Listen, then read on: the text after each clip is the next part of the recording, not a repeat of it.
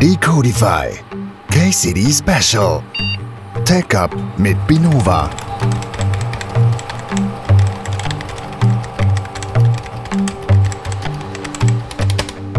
Sehr gut. Dann fangen wir an, oder? Ja. Hätte ich gesagt, gell? An. Dann herzlich willkommen zum äh, dritten von fünf KCD Specials. Wir haben heute den Sebastian bei uns am Tisch. Hallo Sebastian. Hi, servus. Herzlich willkommen zurück bei der KCD. Willkommen. Dankeschön. Genau. Ihr habt schon gehört, rechts von mir der Stefan. Er hilft wieder aus oder er macht wieder mit bei der Moderation. Jawohl. Hallo gemeinsam mit mir, mit dem Tom. Genau, Sebastian. Heute bist du dran, als Star der KCD, der Kubernetes Community Days in Zürich. Stell dich doch mal kurz bitte vor, wer bist du, was machst du? Ich bin Sebastian, ich leite bei Audi das Container Competence Center und Plattformsteam. Habe 2019 auch die Unternehmensregelung mit in die Audi gebracht, die uns als Audi-Mitarbeiter befähigt, zu Open-Source-Projekten zu kontribuieren und Audi Intellectual Property zu open sourcen. Ah. Ähm, bin selbst in der CNCF noch aktiv, äh, in der User Group Transportation mit Boeing, der französischen Bahn und leite auch die Partnerschaft mit der Cloud Native Computing Foundation aus unserem Konzern heraus. Okay, cool. Das heißt, du bist auch völlig an Open Source interessiert und glaubst voll dran an die Community. Absolut. Das ist nicht nur die Community, sondern auch das Paradigm hinter Open Source. Also gerade im Non-Value-Add-Bereich, wo wir sagen, wir machen IT-Infrastruktur, wir arbeiten Mhm. weltweit, wir sind das Fundament der digitalen Welt. Allozierte Rechenleistung. Digitale Welt braucht Rechenleistung Ja. und die müssen wir irgendwo hinbringen. Und da jetzt dran zu denken, dass ein Auto schneller wird oder ein Turnschuh eine rotere Farbe hat, das Mhm. ist Quatsch, ja. Also das ist prädestiniert für Open Source. Mhm. Cool. Sehr cool. Also wir haben hier noch ein paar Titel, ich lese mal noch ein bisschen vor. Awarded Global Thought Leader, Transformation Evangelist, CNCF. Und du bist auch noch Keynote Speaker und Autor. Wo hört man dich so? Auf welchen Konferenzen hast du schon gesprochen? Oder sprichst du noch dieses Jahr? Oha. Ähm, ja, da, da gibt es andere Leute, die das besser wissen. Okay. Äh, okay. na, es sind schon ein paar und da verliert man schnell auch den Überblick. Ich mache so 20 bis 25 Keynotes im Jahr, online, aber auch vor Ort, Mhm. ähm, diverse Podcasts. Und Evangelism sagt das ja schon. Also ich äh, nehme die Ideen, die ich jetzt bei Audi konkret umgesetzt habe und auch die Lösungen auf ein, sage ich mal, globales Niveau. Audi ist ja auch ein globaler Konzern oder VW-Konzern ist auch Mhm. global. Und im CTO Summit der CNCF zum Beispiel in den letzten zwei Jahren konnte ich auch viele andere CTOs davon überzeugen, das ein oder andere auch mal auszuprobieren. Ich habe auch vor drei Jahren auf den Container Days gesprochen und dieses Jahr herausgefunden, dass ein großer Lebensmittel-Wholesale aus Deutschland, der weltweit agiert, das schon umgesetzt hat, was wir Mhm. damals besprochen hatten. Und Evangelism ist etwas, sage ich mal, wo man einen missionarischen, aber auch business-driven Charakter hier verbindet in der Technologie. Das heißt, wenn ich auf Transformation fokussiere, ist es People First Transformation. Mhm. Also früher hatten wir immer Process First Transformation. Wir haben uns einen Prozess ausgedacht, haben die Technologie dafür gesucht und dann haben die Menschen das gleiche gemacht, was sie vorher gemacht haben, nur mit einem anderen Namen, einem anderen Titel und einem anderen Tool. Mhm. Verändert hat sich nichts. Und heute zum Beispiel spreche ich auch auf der Keynote über ähm, There is no change without a business case. Mhm. Sustainable Change, nachhaltigen Veränderungen müssen verkauft werden können, die müssen intrinsische Motivation erzeugen. Und auch das ist natürlich eine People-First Transformation. Es gibt eine Business-Seite, es gibt eine kulturelle Seite, es gibt eine technologische Seite, es gibt eine ablauforganisatorische Seite und es gibt natürlich auch eine prozessuale Seite, auch gerade in Enterprises. Und die Global Thought Leadership, die wird mir tituliert, weil so viele Unternehmen diese Ideen auch umsetzen, akzeptieren, umsetzen, diskutieren, fortführen und dort Keimzellen in den größten Enterprises der Welt bilden. Und äh, ich habe das, als ich das angefangen habe, hätte ich das jetzt nicht gedacht, dass das passiert, ja. Aber ich finde es schön, dass ich einen positiven Beitrag leisten kann, Mhm. der viele, viele individuelle Arbeitswelten verändert. Das sind Väter, Mütter, die einfach entspannt arbeiten können, weil sie weniger Inzidenz haben zum Mhm. Beispiel. Oder also jetzt ganz blödes Beispiel in, in diversen Ops-Teams. Das sind äh, Arbeitswelten, die sich verändern, die sich positiver gestalten, die sich interessanter gestalten. Das sind Minimierung von politischen, meinen Kopf durch die Wand reißen müssen. Das sind ganz, ganz viele Elemente, die einfach das Leben von so vielen Menschen verbessern. Ja. Und äh, das ist auch nur ein winzig kleiner Teilaspekt von dem, was ich tue. Und das Ganze auf globalem Niveau betreiben zu können und dass die Leute auch zuhören, es umsetzen und dass es auch funktioniert so. Mhm. Das ist ja nicht gesagt, dass nur weil was bei Audi funktioniert, dass es auch bei, keine Ahnung, irgendeinem Schuhhersteller funktioniert. Mhm, Ja. mhm. Deswegen, da bin ich schon sehr froh und bin ich auch wahnsinnig dankbar dafür. Dankbar, dass ich die Bühne kriege, um das zu tun und dankbar, dass diese Ideen angenommen werden und Leute zuhören und sie wirklich sich inspirieren lassen und äh, es mal ausprobieren. Es ist nicht immer wichtig, dass man alles weiß, wie es funktioniert, sondern dass man es einfach mal macht, Mhm. ausprobiert und schaut, was passiert und dann sind die Leute tatsächlich überrascht. Hey, cool, es klappt. Ja. Geil. Cool, Du sehr hast cool. ziemlich viel über People First Transformation gesprochen. Welche Leute sind denn das, die dort transformiert werden? Also sind das überwiegend Leute aus der IT oder sind das Businessleute oder ist das Ja. Oder der Endkunde. Genau. Also die People werden ja nicht transformiert, die People transformieren. Ah, die okay. People sind die transformierende Kraft.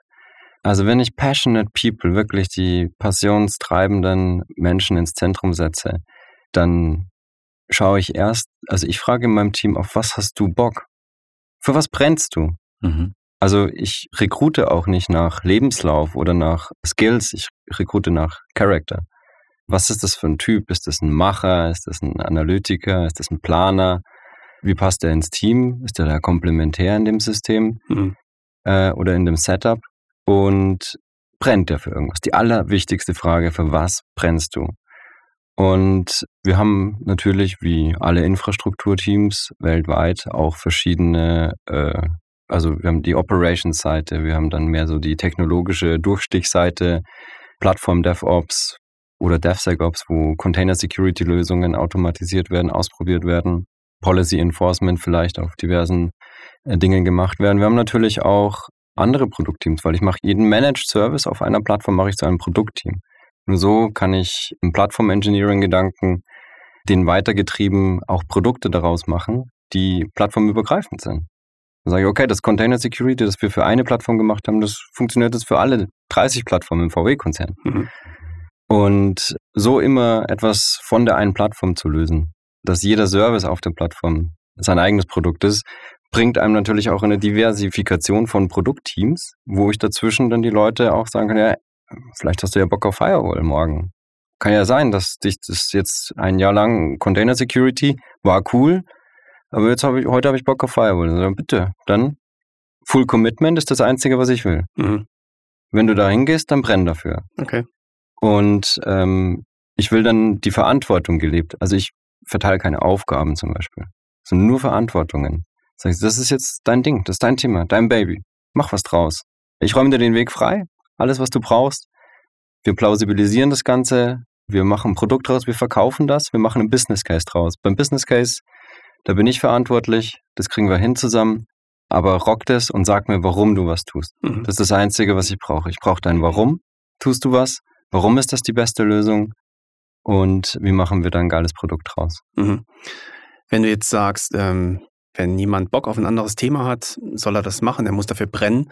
Was passiert, wenn alle gleichzeitig Bock auf das gleiche Thema haben und dann ein, ein anderes Thema gar nicht mehr abgedeckt werden kann? Ist das schon mal vorgekommen oder ist das eher unwahrscheinlich, dass sowas überhaupt passieren kann? Äh, Das ist sehr, sehr unwahrscheinlich. Vorgekommen ist es nicht, dass ein ganz neues, disruptives, technologisches Thema irgendwo aufkommt und das viele machen wollen. Das kann ich mir schon sehr, sehr gut vorstellen. Da braucht es aber dann auch immer den Vorstoß von jemandem, der das den anderen auch wieder zeigt. Also Mhm. es schützen nicht alle. Also das ist noch nie passiert, dass jeder sagt so, boah, wir haben da jetzt eine Lösung, ich will da auch unbedingt Mhm. in das Team rein. So. Es gibt ganz viele, die sind in verschiedenen Phasen im Leben. Das ist ganz klein gesprochen, ja. Du hast jetzt gerade, du renovierst gerade deine Garage, weil du machst einen neuen Boden rein, ja. Du hast jetzt, dein Kopf ist ganz gut in der Komfortzone, Operations, es läuft, ja. Ich konzentriere mich jetzt vielleicht so ein bisschen auf meinen Garagenboden, ja. Mhm. Und dann in drei Monate später, wenn der Kopf frei ist, so jetzt hätte ich richtig Bock auf was Neues. Mhm. Und diese Lebensphasen von 20, 30 Menschen, die überschneiden sich so normalerweise wahrscheinlich nicht so immer. Mhm. Und es gibt auch ganz, ganz viel Altersunterschiede.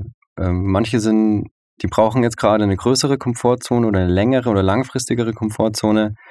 Die füllen aber auch etwas aus und bleiben halt dann auch in der Thematik dann lieber drin oder wollen eine andere Richtung auch mal erforschen, wollen Mhm. andere Durchstiche machen, wollen Freitag. Freitag ist sozusagen auch so ein technologischer Erforschungstag, Exploring Day, Mhm.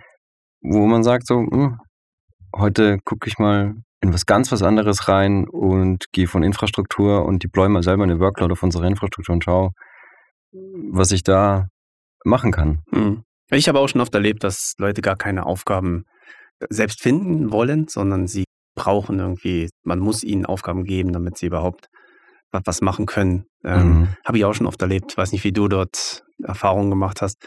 Je nachdem, wenn der Rekrutierungsprozess bei euch dann dementsprechend läuft, dass du Leute hast, die genau dieses Pattern mitbringen, wovon du gerade gesprochen hast, wird das wahrscheinlich dann nicht passieren. Aber ich kenne viele Großbetriebe, wo es genauso läuft, wo die Leute Aufgaben brauchen, damit sie überhaupt vorankommen, damit sie überhaupt ihren Tag bewältigen. Ich glaube auch Stichwort Scrum und ähnliches, wo genau in die Richtung abzielt, dass Ja, genau, Aufgaben das klar geht. abgesteckt sind. Ja. Ja. Wie, wie ist so die Einstellung, deine Erwartung oder deine, deine Erfahrung auch mit so Sachen?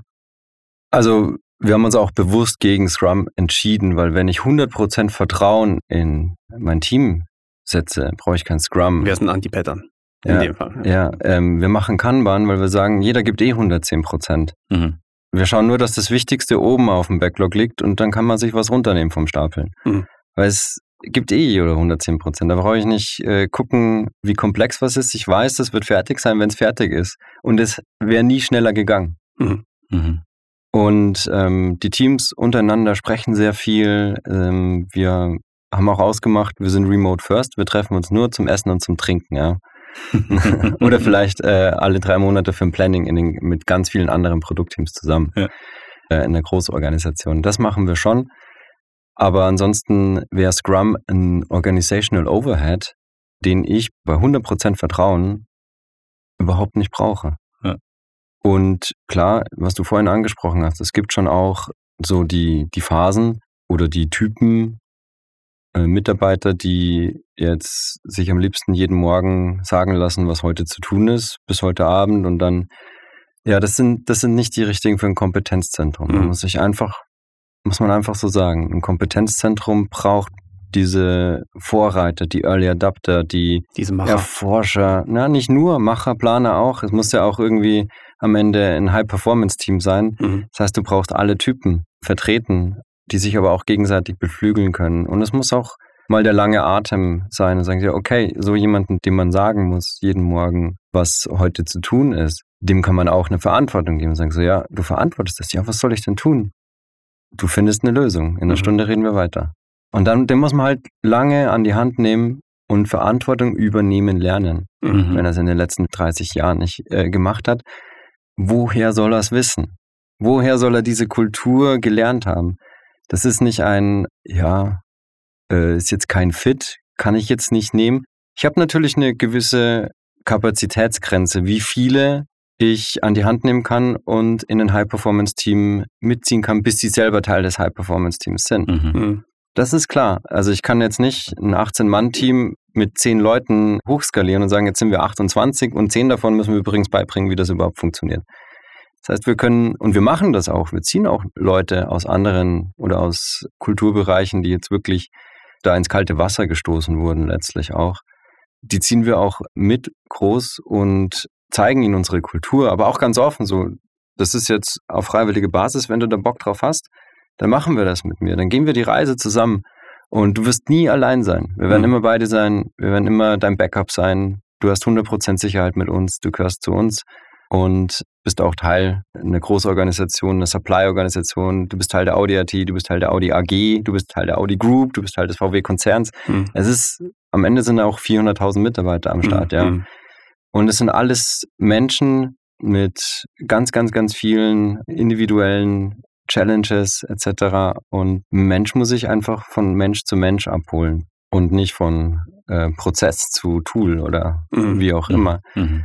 Wenn jemand dann die Reise beginnt, die kann er auch abbrechen. Also die Firma ist groß genug, da kann man überall Mhm. hingehen. So wenn man sagt so, ja, ich finde die zwar voll nett, die waren auch immer lieb zu mir, aber boah, irgendwie ist vielleicht doch nichts für mich. Fair enough, ja. Also ist auch niemand beleidigt, dass wir da, keine Ahnung, ein halbes Jahr investiert haben. Das ist alles in Ordnung. Man muss einfach nur wissen, was man will und was man nicht will auch. Ja. Das kann man auch nicht vorher gewusst haben, was man nicht wollte, bis man es ausprobiert hat.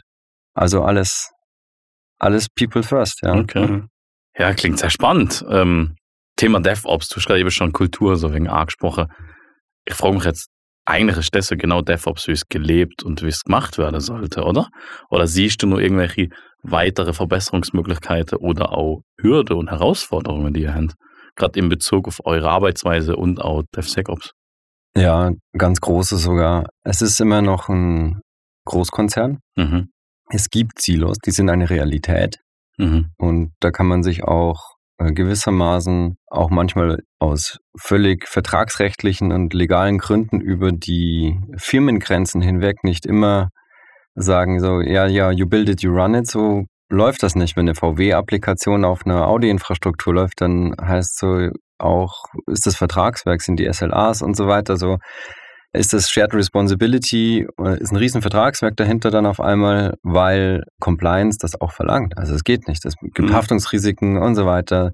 Also es gibt ganz, ganz weltliche, bürokratische Gründe, Mhm. warum Silos existieren und existieren müssen. Es gibt natürlich auch unternehmensorganisatorische Gründe. Silos skalieren. Das ist der gleiche Gedanke hinter Plattform. Ich kann eine große Organisation nicht skalieren, wenn ich sage, ich habe 6600 Applikationen nur in der Audi AG. Und dann brauche ich 13.200 Entwickler, 13.200 Operations Mhm. und 6.600 Security-Experten, um da so ein schlagkräftiges Product-Team hinzustellen. Dann, ja, das, äh, dann arbeiten alle bei uns. Cool. Ich meine, würde funktionieren von der Mitarbeiterzahl Mhm. so gerade so, ja. ähm, aber die gibt es ja gar nicht. Und Plattformen zentralisieren gewisse Services und skalieren sie hoch für alle nutzbar. Das heißt, ein Plattformteam braucht jetzt nicht 6600 Leute, die Infra machen, sondern äh, hat halt dann 14 oder bei uns jetzt äh, 15. Und dann steht da erstmal eine Plattform, die hat zentrale Services und so weiter. Und das kann man auch cross-functional in vertikalen, in horizontalen immer wieder skalieren, so diese klassische Prinzregententorte. Das ist die mit den ganz vielen Schichten Ja. und dem Mhm. Schokoladenguss außenrum. Mhm. Äh, ziemliche Kalorienbombe, aber das ist so klassische IT und das, das gibt's nicht mehr. Jetzt ist das mehr so ein Marmorkuchen, äh, so ein dreidimensionales Geflecht aus Services. Das ist nicht mehr Fullstack, sondern das ist Cloud. Und Cloud ist kein Ort und keine Foundation, sondern Cloud hat auch eine Vertikale. Ich kann als Projekt ein S3 nutzen und in einem ganz anderen AWS-Account meine Runtime haben. Es ist alles verknüpfbar, interdependent, unter anderem dann natürlich auch komplexer. Und diese Skalierung, die jetzt, also vor 20 Jahren konnte ein Full-Stack-Developer halt alles machen, ja. Ja. Und äh, DevOps und DevSecOps ist ja auch ein bisschen Produktteam Fullstack. Und also jetzt mal die Analogien gezogen. Und wenn ich jetzt ein Organisationsteam orchestriere, das verschiedene Produktteams enabled, dann habe ich die Möglichkeit, natürlich durch Automatisierungen auch durch diese Silos hinweg zu automatisieren. Mhm. Also ich muss dann in einem Plattform-Stack und in den Technologien schon auch enabled werden, weil wir haben natürlich viele Applikationsteams, nicht 6600, die dann wieder ein anderes Projekt in einem anderen Fachbereich machen und die laufen auf einer anderen Plattform, Mhm. anderer Tech-Stack. Weil es natürlich auch irgendwie schwierig so. Wie viel Tech-Stacks muss ich dann in der Audi AG lernen, um mal drei Jahre lang ohne 20 neue Technologien angewandt zu haben, Applikationen zu deployen, je nach Fachbereich. Und diese Harmonisierung war auch natürlich äh, strategisch wichtig in den letzten vier Jahren, seitdem wir das Team gegründet haben. Und das Enablement ist eigentlich der Schlüssel zu allem. Also Dev, Sec, Ops mit einem soliden Vertragswerk bei der Übergabe, aber einer gelebten Kultur durch die Silos hinweg. Das ist unser, unser Königsweg, den wir gehen. Mhm. Also wir haben einfach Silo-Verpflichtungen, um die wir nicht hinweg können. Nichtsdestotrotz müssen wir als High-Performance-Team und mit anderen Teams zusammen auch wissen, was die machen. Die müssen uns kennen und man muss gerne zusammenarbeiten. Mhm. Aber das ist alles Kultur, äh, also ohne Terms and Conditions, ohne SLAs. Das ist kulturell. Mhm. Mhm. Mhm. Und diese Automatisierung wäre dann wieder ein Prozess, der durch die Silos hinweggeht oder über die Silos hinweggeht. Das heißt, ich kann schon DevSecOps fahren im Shared Responsibility Modell mit einem gewissen Vertragswerk hinten dran, aber ich muss kulturell den ganzen Weg gehen von einer nicht existenten Ende-zu-Ende-Verantwortung von einem Ende ans andere Ende. Weil die Ende-zu-Ende-Verantwortung, so vertraglich gesehen, die gibt es nicht. Mhm. Das ist das, was Konzerne so unglaublich ineffektiv gemacht hat in den letzten Jahrzehnten. Weil, ja, ich schmeiß was über den Zaun, nicht mehr mein Problem. Na ja, klar. Ja, Das ist jetzt das Server-Team, das ist jetzt Sicherheitsteam, whatever. ja, genau, Ja, das genau. jetzt hier. Und ganz am Ende kam meistens IT6 so, äh, nein. Ja, genau. Oder Audit. Ja, genau. So, ähm, und wenn ich das kulturell schon mal abfange, indem ich alle Menschen zusammenbringe, indem ich People First, indem ich mich mal auch treffe und das ein bisschen orchestriere, das wäre dann so diese Safe-Thematik, die dann als Methode eingesetzt wird, um 108 Produktteams mal zusammenzubringen. Mhm. Nur damit die Leute, also es ist nicht immer dieser Gedanke dahinter, das muss alles abgebildet sein, die Dependencies müssen abgebildet sein und so weiter. Klar, super sinnvoll, super wichtig. Aber das Allerwichtigste ist, dass die sich mal alle gesehen haben, dass die Mhm. miteinander reden, dass die wissen, dass es den anderen überhaupt gibt. Und bei so einer großen Mhm. Firma ist das die größte Challenge. Mhm. Man weiß oft nicht so, ähm, es sind auch Leute zu uns gekommen, so, hey cool, ich wusste gar nicht, dass wir ein Kubernetes machen. Ja, so Kompetenzzentrum seit äh, viereinhalb Jahren und 2017 haben wir eine proprietäre Kubernetes Control Plane in Audi geschrieben. Also bis zum 2019er Control Plane Marktboom Mhm. waren wir selber noch dabei und haben die 25. Control Plane irgendwo gehabt auf dem Markt, was ein interner Markt war in dem Fall, ja. Und 2019 hat man ja dann schon die Branchengrößen irgendwo rauskristallisieren können und Mhm. sagen so, ja, okay, die 20 Startups hier, die wird es wohl nächstes Jahr nicht mehr geben auf der KubeCon. Es wird wohl auf ein paar große Enterprise-Player Ja. rauslaufen. Jetzt hast du gesagt, vier, viereinhalb Jahre habt ihr jetzt euer äh, Competence Center aufgebaut oder seid das immer noch im Aufbauen aufgebaut? Ist schon so abgeschlossen, so wie ich jetzt verstanden habe? Ja, abgeschlossen gibt's nicht. Also Transformation is a Mindset, ja. Das ist, Das, das ist jetzt die Frage. Was denkst du, wie wird sich denn zukünftig das Ganze noch verändern? Ähm, erstens und ganz wichtig, laufend. Ja. Die Art der Veränderung muss laufend sein, die muss konstant sein, ohne jetzt äh, abgedroschene Zitate von berühmten Leuten in den Mund zu nehmen. Aber die Veränderung, die wir in der Transformation fahren, die dürfen niemals ein Projekt sein, das abgeschlossen wird. Die müssen Kultur werden. Veränderung muss Sport sein. Ich muss so aus den Komfortzonen raus können, muss mein Sport werden. Mhm. Wir sind in der klassischen Industrie natürlich. Die haben fünf Jahre Produktzyklen, teilweise länger, so bis so ein Auto rauskommt. Unsere Designer, da kann man das immer so ein bisschen ablesen. So der Marc Lichte, der Designer von Audi, von den Autos, hat mal, ich weiß nicht, bitte nicht drauf zitieren, wahrscheinlich äh, kriege ich dann noch einen Anruf. ähm, man muss die Gesellschaft in zehn Jahren sich vorstellen, wenn man ein Auto malt Mhm. wenn man Auto designt. So. Wir in digitalen Services, irgendwas in zehn Jahren, ist nicht absehbar. Die Kubernetes-Community ist eine der ersten äh, oder eine der, der kürzlichsten Technologien, die Hyperscaler zum Folgen gezwungen hat. Wird sich Google wahrscheinlich heute noch so ein bisschen in den Arsch beißen. Aber Mhm. Kubernetes ist eine Technologie, die die Community getrieben hat und die von einem Projektfriedhof zum Master Dinge entwickelt wurde, zur Standardallozierung von Rechenleistung in einer digitalen Welt. Mehr Fundament der digitalen Welt kann ich so gar nicht machen. Hm. Und das war die Open Source Community, die das so weit gebracht hat, sodass alle großen Firmen folgen mussten. Die machen jetzt alle Kubernetes. Jeder macht Kubernetes. Und sowas wird wieder passieren. Also das äh, wird nicht ewig vielleicht den Namen haben, aber auch Kubernetes entwickelt sich laufend weiter. Es gibt ja in der Vergangenheit auch die ein oder andere Plattform und Firma, die eine Kubernetes-Version mal verschlafen hat. Irgendwann hat sie dann noch eine verschlafen. Oh, es gibt keine Security-Patches nach drei Hm. äh, Major Releases. Ups. Was jetzt? Hm, ja, dann können wir es einstampfen. Da hinterher refactoren wird wahrscheinlich nicht funktionieren. Hm. Ja. Das heißt, dieser Zwang zu Continuous Delivery auch, den sehen wir ja auch in unseren Kundenerwartungen. Ich sitze jetzt in einem Auto und fühle, dass der digitale Service-Katalog dieses Autos oder was auch immer, dieses Geräts, einfach vor fünf Jahren entwickelt wurde oder vor drei Jahren. Vor fünf Jahren gedacht, vor drei Jahren entwickelt und vor einem Jahr released. Das, wenn du jetzt Apps anschaust von vor fünf Jahren und so irgendwie einen alten Bild auspackst, das Mhm. äh, ist von der User Experience nicht mehr nutzbar. Ja. Die Welt dreht sich super schnell weiter. Die Kunden erwarten sofortige Reaktion auf diese Veränderungen. Und das ist ja das, was es ausmacht und was es spannend macht. Mhm. Deswegen kann man auch lange dafür brennen. Ja. Es ist kein Projekt, das abgeschlossen ist. Ich sage so, ey, cool, Projekt abgeschlossen, Rente. Mhm. Ich glaube, die Welt dreht sich super schnell weiter und in der IT geht es noch einmal dreimal schneller. Ja, Richtig, völlig. ja. Das, ja. Was würdest du jetzt du so als letzte Frage, was würdest du jetzt du New-Startern im CNCF-Umfeld, im Kubernetes-Umfeld oder ähnliches mit an die Hand gehen? Beispielsweise einmal einem Engineer oder auch einem CTO, die jetzt beide ihr CNCF-Journey starten werden. Also dem Engineer definitiv googeln. Ja, Ja. einfach, einfach die äh, mal ausprobieren. Hands-on ist das Allerwichtigste. Du musst es ausprobieren. Du brauchst natürlich auch die Grundlagen. Also Mhm. du musst äh, dich einfach mit den Grundlagen auseinandersetzen, so dass du eine Command-Line bedienen kannst, dich in einem Linux-Filesystem irgendwie auch mal zurechtfindest. Und du solltest vielleicht 32 Gigabyte RAM auf deiner Maschine haben. Ja, es, es sind Hürden, die wir, Ja, die wir klar. tatsächlich haben. Das äh, Standardding ist hat 16 Gigabyte. Hm. Ich kann für jeden eine Sonderbeschaffung machen, der auf einmal irgendwie ein Kubernetes-Cluster lokal mal machen klar. will. Hm.